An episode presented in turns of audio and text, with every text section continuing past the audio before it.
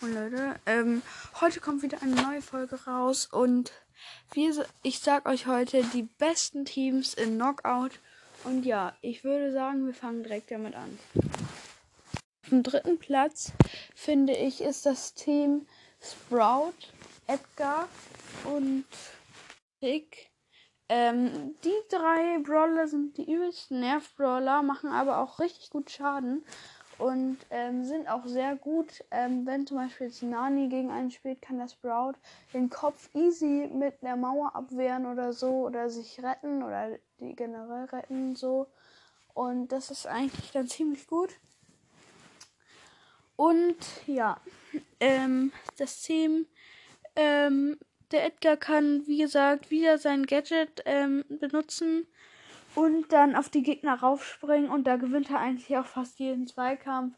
Ich finde, Edgar sollte auch einfach in jedem Game dabei sein, eigentlich. Ja.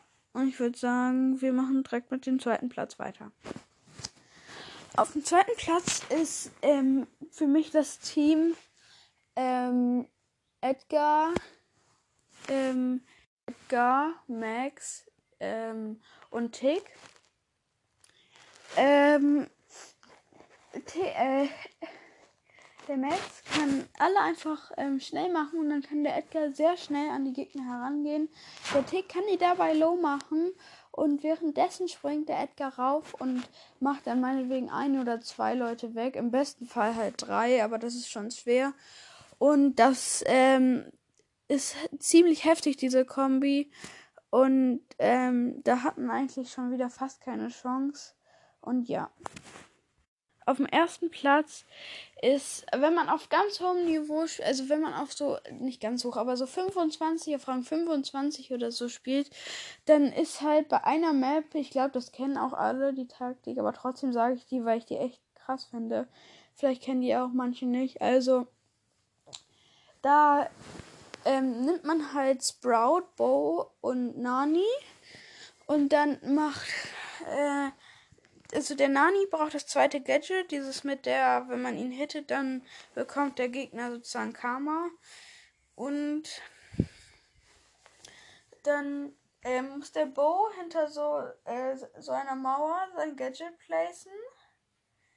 Ähm, und dann lädt der Nani da seine Ulti auf und dann macht er sein Gadget und dann macht er seine Ulti und dann ähm, geht er auf den anderen Gegner rauf ähm, zum Beispiel, weil das ist halt schlau, da spielen auch ein anderer Nani.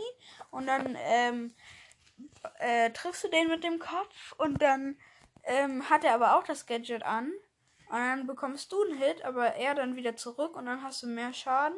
Das kannst du gut am Ende machen, weil dann hast du eigentlich auch gewonnen.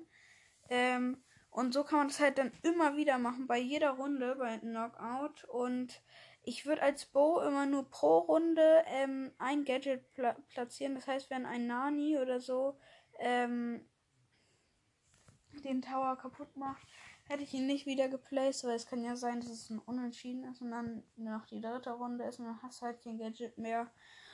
Und ja, ähm, der Sprout muss dann halt immer gut die Mauern placen, damit der ähm, Nani ähm, dagegen fährt mit seinem Kopf und der das nicht getroffen wird, das Team.